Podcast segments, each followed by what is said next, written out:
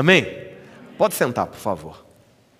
Irmãos, eu fui fazer as contas esses dias e já tem quase seis meses que nós estamos caminhando nessa série de mensagens chamada Aprendendo com Jesus.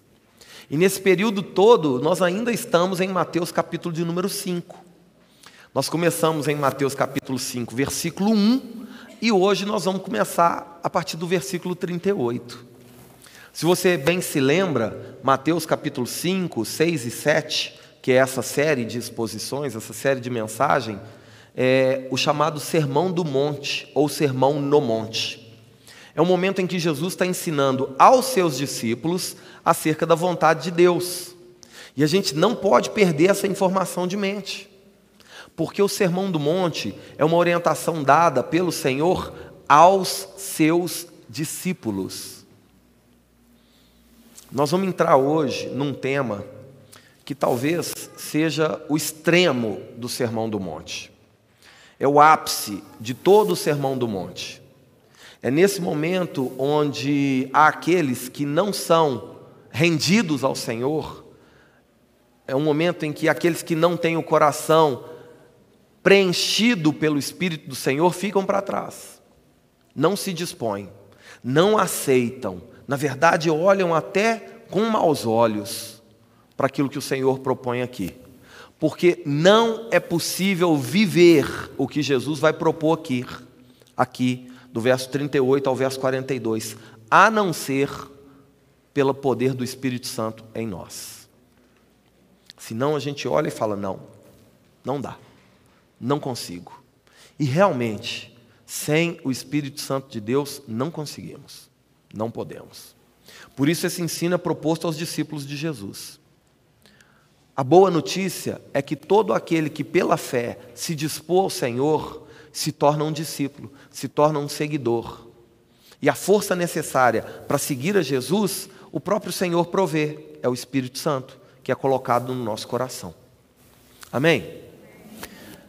Essa sessão, é, uma justiça mais elevada, que a gente já está caminhando, se eu não me engano, essa é a quinta mensagem nessa temática, não é isso, Elô? ela fala sobre como agir e reagir de maneira a testemunhar que nós somos discípulos de Jesus. O start dessa sessão está lá no versículo 20, Mateus capítulo 5, versículo 20.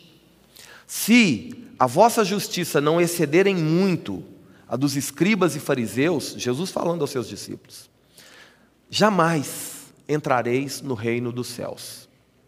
Então, o que Jesus está propondo é que a nossa maneira de viver como discípulos de Jesus seja diferente da maneira que aquelas pessoas que não são guiadas pelo Espírito Santo vivem.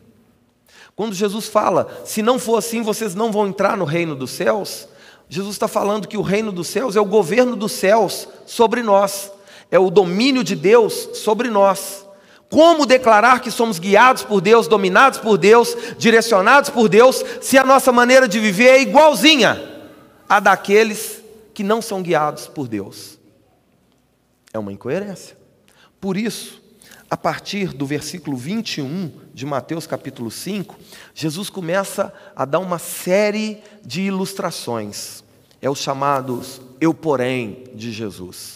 Jesus fala assim: Vocês ouviram o que foi dito os escribas e fariseus haviam distorcido a lei de Deus e começaram a ensinar a lei de Deus a partir da sua própria perspectiva.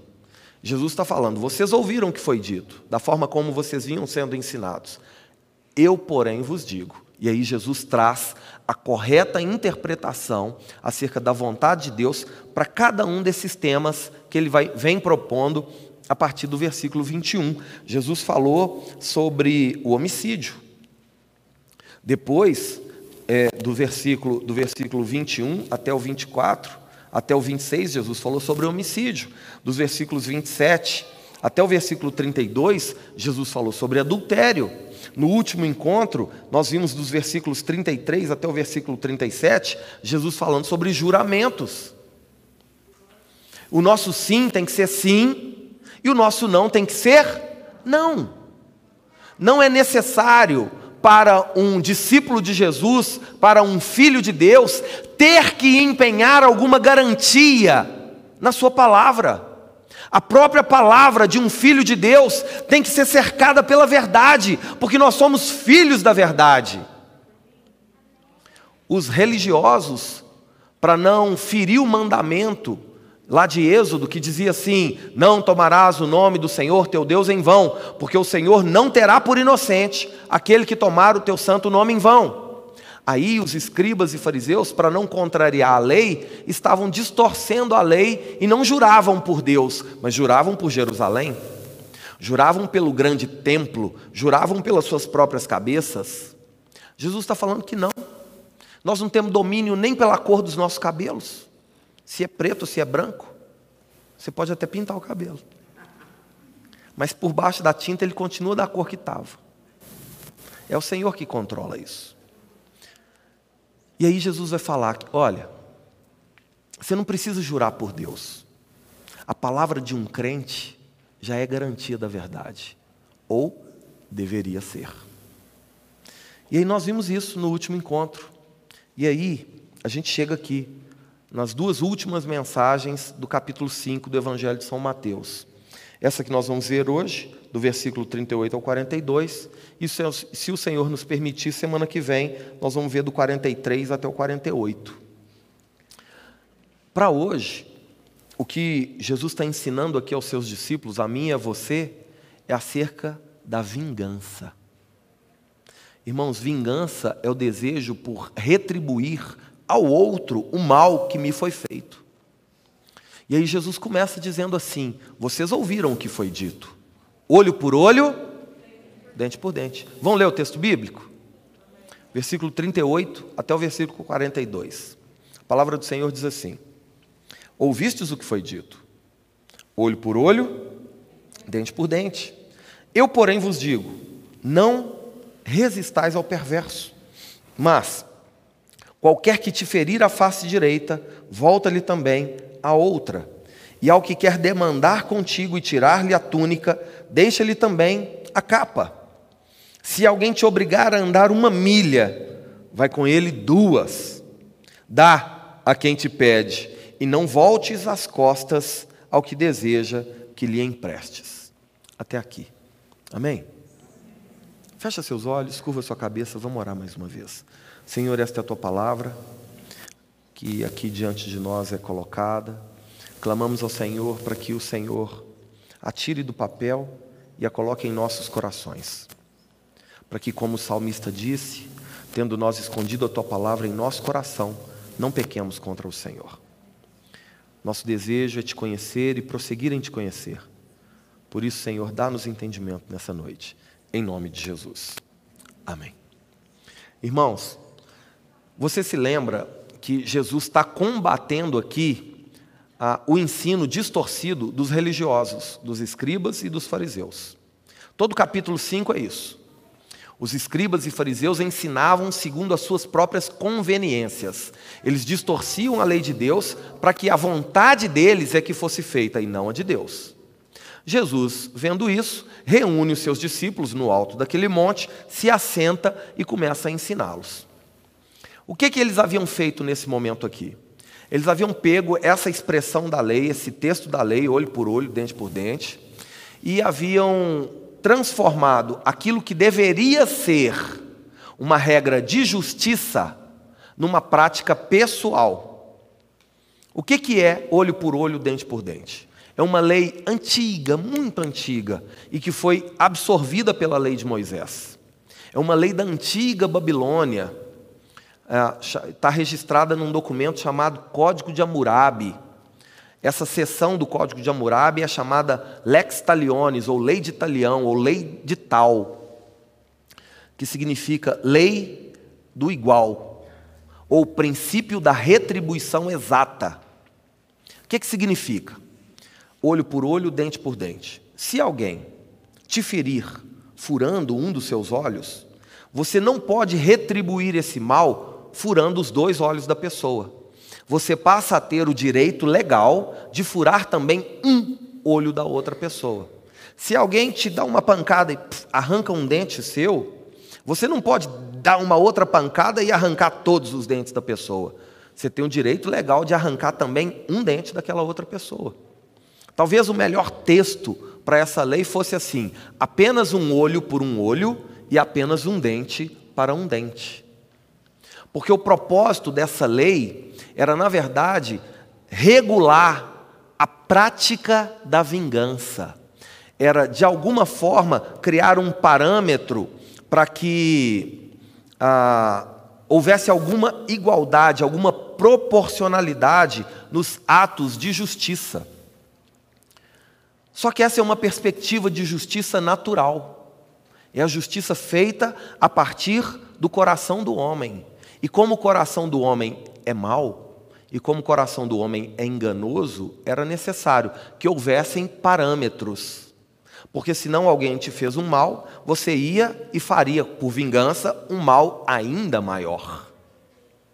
Essa é chamada a lei da retribuição exata, ou o princípio da retribuição exata. A gente encontra isso, como eu disse, não somente lá no Código de Hammurabi, da antiga Babilônia, mas a gente encontra isso em Êxodo, nós não vamos ter tempo de ler todos os textos, tá? Você pode anotar para consultar depois em casa.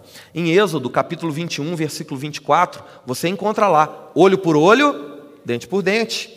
Em Levítico, capítulo de número 24, dos versos 19 ao verso 21, você encontra lá: olho por olho, dente por dente. Em Deuteronômio, capítulo 19, versículo 21, também está lá: olho por olho, dente por dente. E em todos esses casos, lá na Torá, no, entre os cinco primeiros livros da Bíblia, o texto que comporta esse, esse versículo está falando acerca das relações no caso de um atrito, no caso de um desafeto, no caso de uma, de uma maldade feita de um para com o outro. Como então se vingar? Tem que ter um parâmetro. Irmãos, a grande questão é a seguinte: quando Paulo está escrevendo aos Romanos, no capítulo de número 12, versículo 19, Paulo está citando o que ficou registrado em Deuteronômio, capítulo 32, versículo 35. Um texto que diz que a vingança pertence ao Senhor. A vingança pertence a Deus. Deus não nos autorizou a exercer vingança. Deus não nos permite realizar um ato de vingança. Por quê? Porque nós somos injustos. Isaías capítulo 64, versículo 6 diz que a nossa justiça pessoal é para Deus como trapo de imundície, não tem valor algum. E se nós somos injustos, a retribuição exata da injustiça feita a nós, da maldade feita a nós, vai gerar ainda mais maldade para nos vingar. O coração do homem, sem parâmetros, é um coração dado à guerra, à ira, à violência, sede por sangue e por vingança. Por isso, a vingança pertence ao Senhor. Nós não sabemos como nos vingar. Nós somos passionais e, consequentemente, injustos.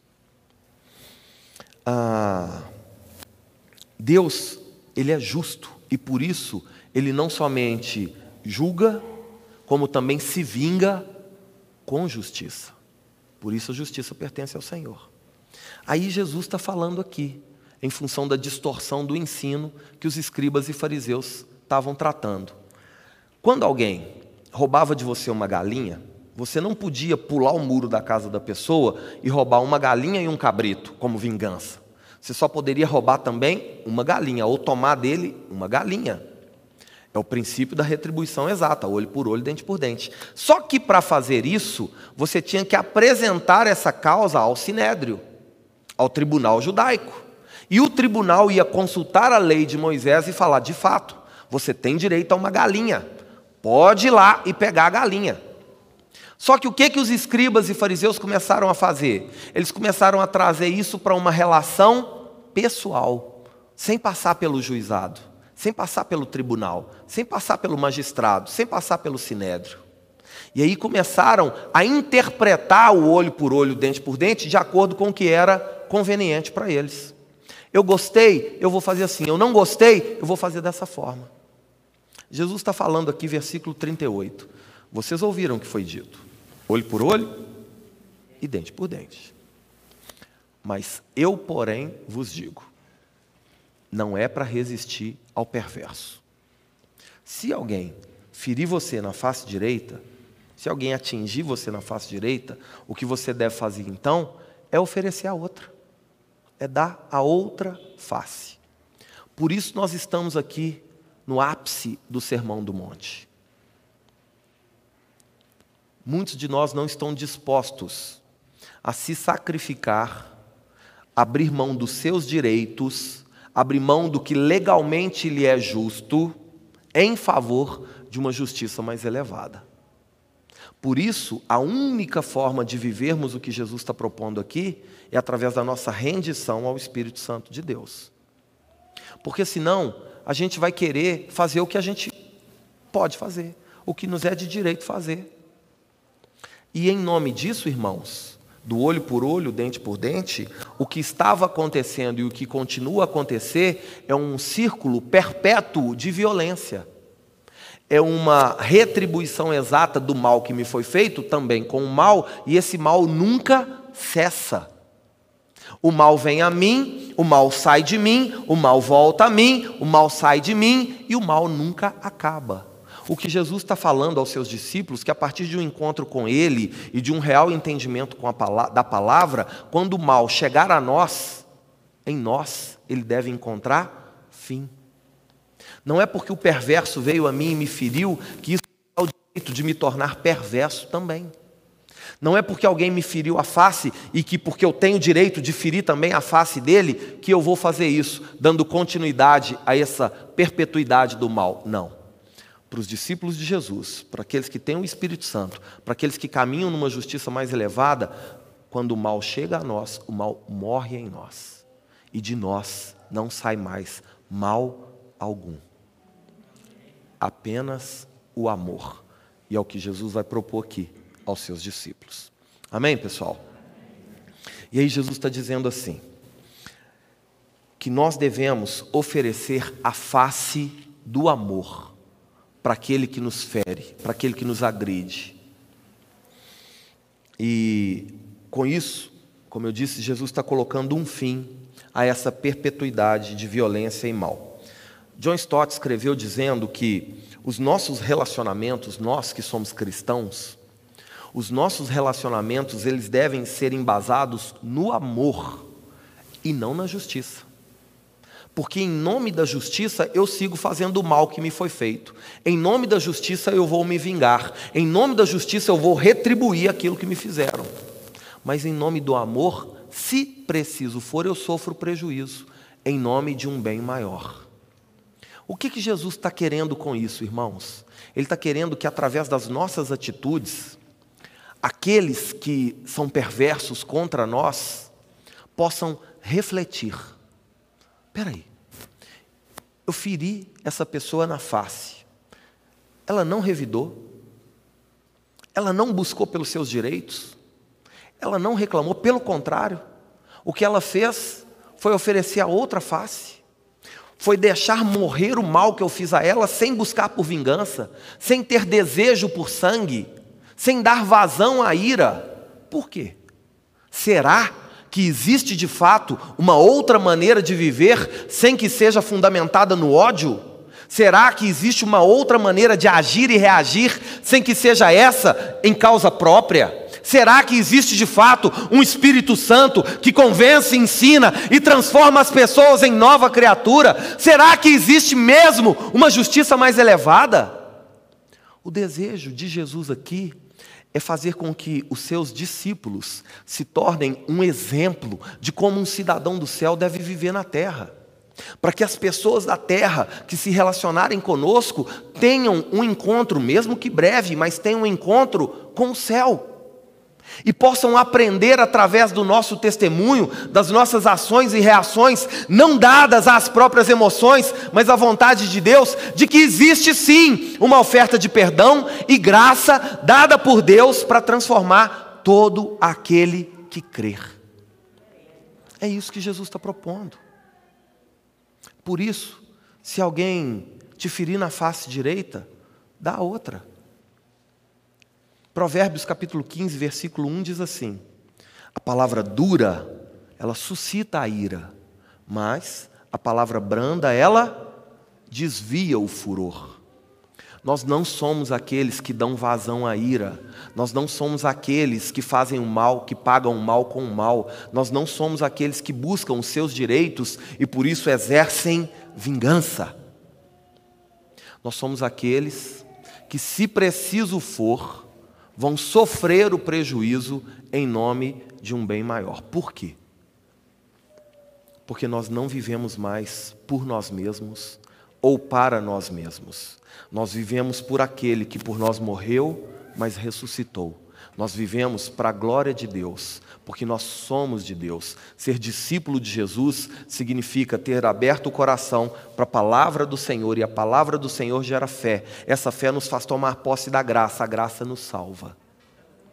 E agora nós somos mais do que discípulos, nós somos filhos de Deus. E como filhos de Deus, nós somos coerdeiros com Cristo da eternidade ao, do, ao lado do Pai. Não deve existir nada que seja mais importante para nós do que a vida eterna ao lado do Senhor. Por isso, esse texto de Jesus aos seus discípulos e a nós é uma instrução contra a vaidade é uma instrução contra o desejo por justiça própria, é uma instrução contra aquilo que naturalmente achamos ser valioso, mas que, frente à sublimidade do conhecer em prosseguir e conhecer Cristo, se torna, como Paulo disse aos Filipenses, nada. Por isso, esse é o ápice do Sermão do Monte. Esse é o momento de maior exigência para aqueles que querem seguir a Jesus.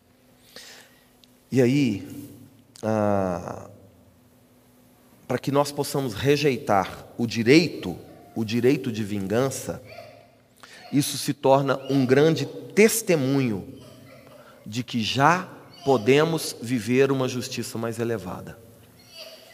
Quando caminhamos por nós mesmos e em função do que achamos de direito, ainda vivemos apenas a justiça desse mundo.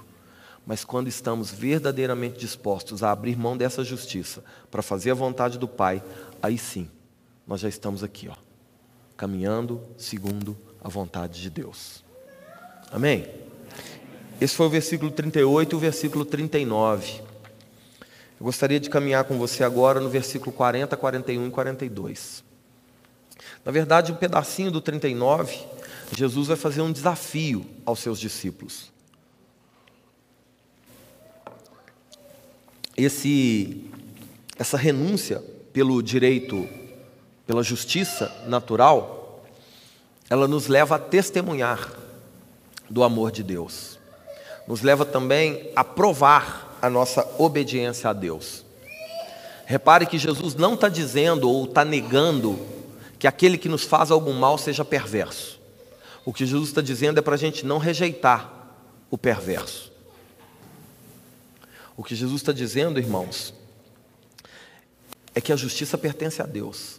Se, através do nosso testemunho, aquele que faz o mal se encontrar com a verdade e se render à verdade, glória a Deus. Se não, descansa e confia no Senhor. Não busque fazer por você mesmo justiça. A justiça pertence a Deus. E Ele é justo. Amém? A partir do verso final do 39, 40, 41 e 42, Jesus vai fazer um desafio aos seus discípulos e também a nós. E a pergunta que eu gostaria de estender a você é a seguinte: Em nome desse testemunho, você estaria disposto a fazer o que for preciso para expressar o seu amor e a sua obediência a Deus? É isso que Jesus vai propor aqui. Você está disposto? a fazer o que for preciso para expressar, para testemunhar a sua nova natureza em Cristo, para revelar que você caminha numa justiça mais elevada e não mais apenas segundo as próprias emoções. Para isso, Jesus vai trazer quatro situações, que são situações que podem ser vividas por todos nós e que, na verdade, são oportunidades de testemunhar o nosso amor e a nossa obediência a Deus. Primeira situação, que Jesus propõe aqui. Se alguém te ferir a face direita. Em algumas traduções está aí, ferir a face. Em outras traduções está aí, se alguém te bater na face direita, te der um tapa. Só que esse tapa, irmãos, proposto aqui em Mateus capítulo 5, verso 39, não é um tapa de mão cheia. É um tapa dado com as costas da mão. E um tapa dado com as costas da mão é um desafio. Um tapa dado com as costas da mão é um insulto. Tapa dado com as costas da mão é humilhação. É um sobrepondo ao outro e humilhando o outro, declarando que o outro é menor do que ele. A ilustração que Jesus traz é exatamente essa. Se em algum momento nossa, da nossa caminhada formos insultados, formos humilhados, formos desafiados a irar, qual deve ser a nossa resposta?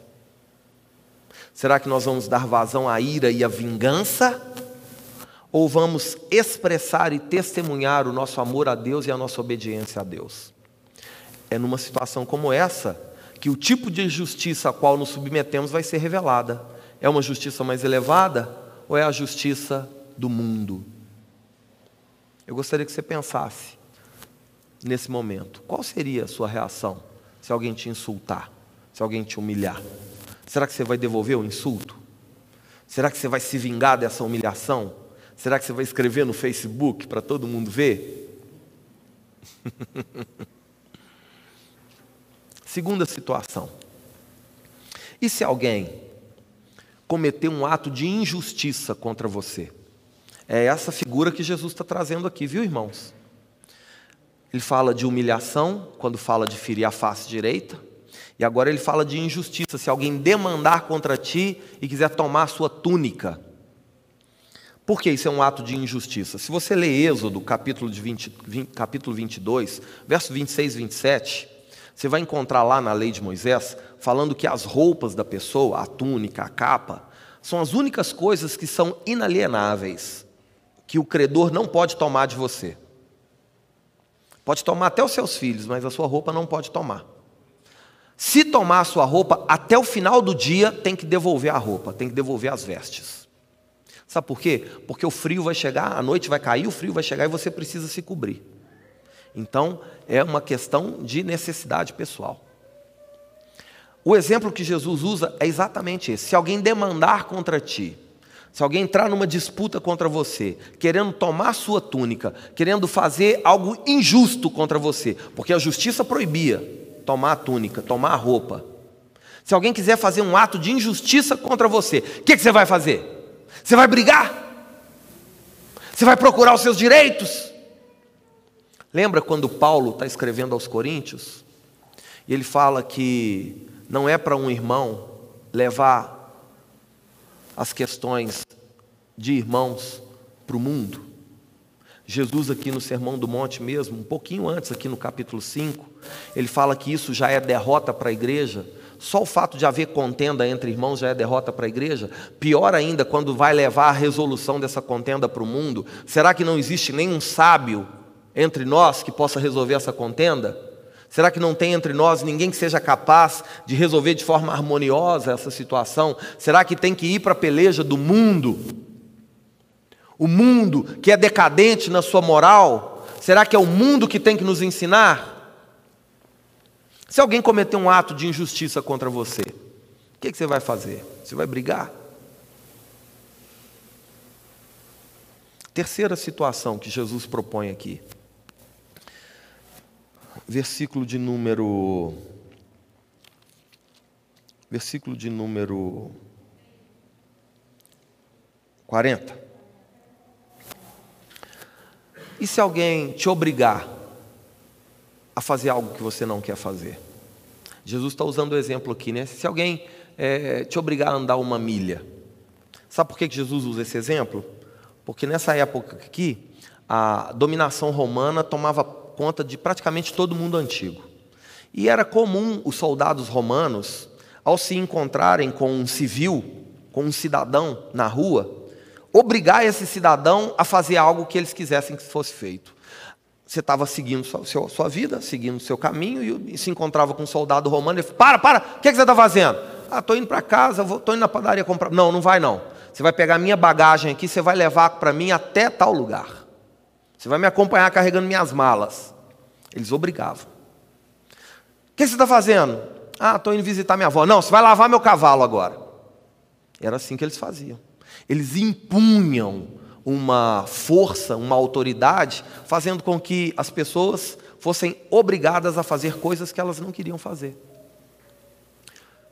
Se alguém, no exercício da autoridade, sendo autoritário mesmo, te obrigar a fazer uma coisa que você não quer, qual vai ser a sua resposta? Vai ser murmurar? Vai ser reclamar? Vai ser bater o pé? Vai ser discutir com essa pessoa? É uma outra situação que a gente pode viver que estamos sujeitos ao longo do nosso dia, qual deve ser a nossa resposta? Qual deve ser a nossa postura? É uma situação que Jesus está propondo aqui. Se alguém te obrigar a fazer alguma coisa.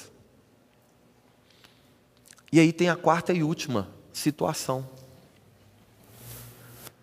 Se alguém, em nome da sua fé, em nome do seu testemunho cristão, quiser abusar da sua boa vontade, te pedindo dinheiro emprestado, te pedindo para fazer uma caridade, te pedindo para ajudar em alguma coisa, e você souber que é malandragem daquela pessoa, que ela está, na verdade, abusando de você, o que, que você vai fazer? Sai daqui, miserável. O que, que você vai fazer? Como é que um discípulo de Jesus deve agir nessas quatro situações? Que todos nós estamos sujeitos.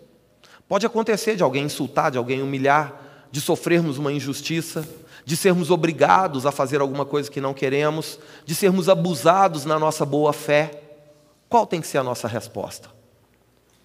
O próprio Senhor Jesus, no texto aqui de Mateus, capítulo 5, ele responde: Se alguém te insultar, se alguém te humilhar, se alguém bater com as costas da mão no seu rosto, dá outro rosto. Põe fim naquela humilhação, não retribua o mal com o mal. Se alguém quiser a sua, a sua túnica, é injusto isso, não é legal. Mas se alguém quiser, você vai ficar batendo boca, discutindo, dá a capa também. Encerra essa situação de uma vez por todas. Hoje em dia as pessoas estão valorizando mais coisas do que pessoas. Em nome de coisas, passa-se por cima de pessoas. Em nome de coisas, mata-se pessoas. Filhos matando pais por causa de herança. Na rua, um pai de família pode não voltar para casa por causa de um celular. Hoje as coisas são mais valorizadas do que as pessoas. O que, que Jesus está falando? Se alguém, de forma injusta, porque se for de forma justa, tudo bem, mas de forma injusta, quer a túnica, dá a túnica, dá a capa. Encerra a situação, não fica preso a, essa, a essas coisas. Isso é coisas desse mundo. Isso faz parte da justiça desse mundo. Para uma justiça mais elevada, o padrão é mais elevado. É um padrão não apegado a coisas, mas a um propósito, onde valorizamos pessoas, não por aquilo que elas fazem, mas porque elas são no Senhor. Amém? Amém. E se alguém quiser abusar de você, então? Aí Jesus vai falar o seguinte: olha, não empresta não. Se você tiver para dar, dê. Abre mão. Emprestou e a pessoa não pode pagar, perdoa. Desliga. Não carrega isso. Não fica aguardando retribuição, reconhecimento. Não fica aguardando é, o retorno daquilo que foi feito. Não, isso são coisas deste mundo. Está entendendo por quê? É só no Espírito Santo que a gente pode viver essas coisas? Porque se formos pensar com razões naturais, ah, se alguém bater no meu rosto. Não é assim? E se alguém quiser cometer uma injustiça contra mim? Eu vou buscar meus direitos. E se alguém quiser te obrigar a fazer alguma coisa? Jesus está falando: olha, vai uma milha, vai duas. Faça mais do que você está sendo obrigado. Faça com alegria. Demonstra sua satisfação em poder servir o outro. Não mostra para as pessoas que você está descontente, murmurando. Não, irmão, se renda. Não reclama. Faça o que for preciso para, de alguma forma, você testemunhar, primeiro, o seu amor e a sua obediência a Deus, e segundo, de que existe uma justiça mais elevada e que os outros também, através do Espírito Santo, podem caminhar nela. Quem sabe, através desse testemunho, pessoas são impactadas e alcançadas pelo amor de Deus. É isso que Jesus está propondo, irmãos. É disso que esse texto fala. Sobre viver uma justiça mais elevada, testemunhando que vivemos não em função do que vemos, mas em função do que cremos. E cremos que fomos alcançados e transformados pelo Espírito Santo para viver não mais a nossa vontade apenas, mas a boa, perfeita e agradável vontade de Deus. Mesmo que num primeiro momento não seja agradável a nós, andar duas milhas, perder a túnica, apanhar no rosto ou ser abusado na nossa boa fé. Mas se essa é a vontade de Deus, ela sempre será a vontade perfeita, porque é Deus que sabe de todas as coisas. Através é um gesto, através, pode ser que através de um gesto desses, a outra pessoa se constranja e se renda ao Senhor. E nunca mais se torne necessário buscar uma retribuição exata pelo mal que me foi feito. Que nunca mais se torne necessário agir olho por olho, dente por dente. Que nunca mais eu precise sofrer pela vingança que eu quero. Porque eu já me rendi, eu já me entreguei ao Senhor e agora eu vivo a vontade do Senhor. Porque eu sei que todas as coisas cooperam para o bem daqueles que amam a Deus, daqueles que são chamados segundo o seu propósito. Sejam essas coisas boas a mim ou não tão boas a mim. Se elas são de Deus e eu estou rendido a Deus, elas vão cooperar para um propósito que é de Deus. Amém? Agora, tudo isso que Jesus pediu, Ele não pediu simplesmente por pedir. Ele não só nos pede para fazer, como Ele mesmo nos capacita a fazer através do Espírito Santo. E Ele mesmo viveu e sofreu cada uma dessas coisas. E é assim que eu gostaria de concluir nessa noite. Gostaria que você se lembrasse do caminho para a cruz. Gostaria que você se lembrasse do nível de renúncia do nosso Senhor em favor da nossa salvação. Daqui a alguns minutos, nós vamos cear. No caminho para a cruz, Jesus foi humilhado, Jesus foi insultado, bateram no rosto de Jesus, cuspiram em Jesus. A Bíblia diz que o castigo que hoje nos traz a paz foi sobre ele. E sobre as pisaduras que ele levou, nós fomos curados. Ele foi humilhado, ele foi moído, ele foi pisado, o escárnio foi derramado sobre ele. Paulo escrevendo aos Gálatas, relembra um texto do Antigo Testamento que diz: Maldito todo aquele que for pendurado no madeiro. Foi isso que Jesus se fez, ele se fez maldição por mim e por você. Jesus nunca pecou, mas ele sofreu o castigo do pecado no nosso lugar. Quer humilhação maior do que essa? Mesmo sendo Deus, não usurpou o ser igual a Deus? Agora a Bíblia diz que ele foi para a cruz como ovelha muda, ele não murmurou, ele não buscou os seus direitos. Jesus podia ter feito assim, ó, e mudado toda aquela situação. Quando Jesus estava naquela cruz, os soldados romanos estavam lançando sorte pelas suas vestes. Estavam disputando quem ia ficar com a túnica, quem ia ficar com a capa, quem ia ficar com o cinto. Jesus foi roubado. Foi injusto o que foi feito. O julgamento de Jesus foi injusto. A condenação foi injusta. Tomaram as roupas de Jesus de forma injusta. Então ele foi humilhado? Foi. Foi insultado? Foi. Sofreu injustiça? Sofreu. O que mais que Jesus nos pede? Caminha uma milha a mais. Na chamada Via Crucis, o que que Jesus fez? Caminhou. Levando sobre si o quê? Aquela cruz tinha algo mais pesado do que aquela cruz sobre as costas de Jesus. Era o peso de toda a iniquidade da raça humana. O peso do pecado do homem contra Deus. Jesus levou sobre si. A Bíblia diz em Romanos que Deus prova o seu amor por nós em que Cristo Jesus se entregou naquela cruz quando nós ainda éramos pecadores, inimigos de Deus. O peso do pecado de toda a humanidade esmagando Jesus.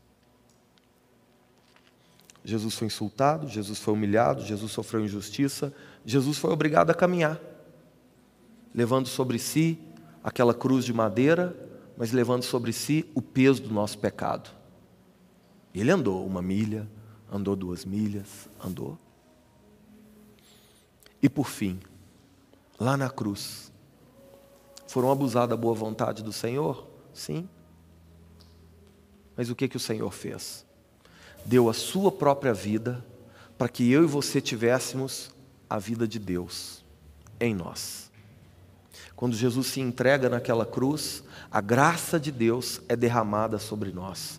O sangue derramado do Senhor propõe libertação a nós, remissão dos nossos pecados. Nós somos libertos da condenação do pecado pelo sangue de Jesus. Não há remissão de pecados sem derramamento de sangue. O Senhor derrama o seu sangue e com isso entrega a sua vida e nos dá a própria vida de Deus, a vida eterna de Deus. Então, tudo isso que Jesus está propondo aos seus discípulos que seja vivido, foi vivido por Ele. Não como Deus, como homem, suportou cada uma das dores, cada um desses ataques, humilhações, insultos, injustiças, como homem. Não murmurou, não reclamou, não buscou pelos seus direitos, não pediu ao Pai, simplesmente obedeceu, provando o seu amor para com Deus e a sua obediência à vontade de Deus. Por isso que ele pede a mim e a você que vivamos uma justiça mais elevada. Por isso é que ele pede a mim e a você que não caminhemos segundo os padrões desse mundo, mas segundo o padrão do céu, porque lá é que é o nosso lugar. Amém? A minha oração por você é que aquilo que o Senhor tem nos proposto seja não só conhecido por nós, mas também praticado por nós. Não se esqueça que não é na sua força, é na força do Espírito Santo, que nos capacita, que nos habilita e que nos faz viver uma justiça que é mais elevada. Amém?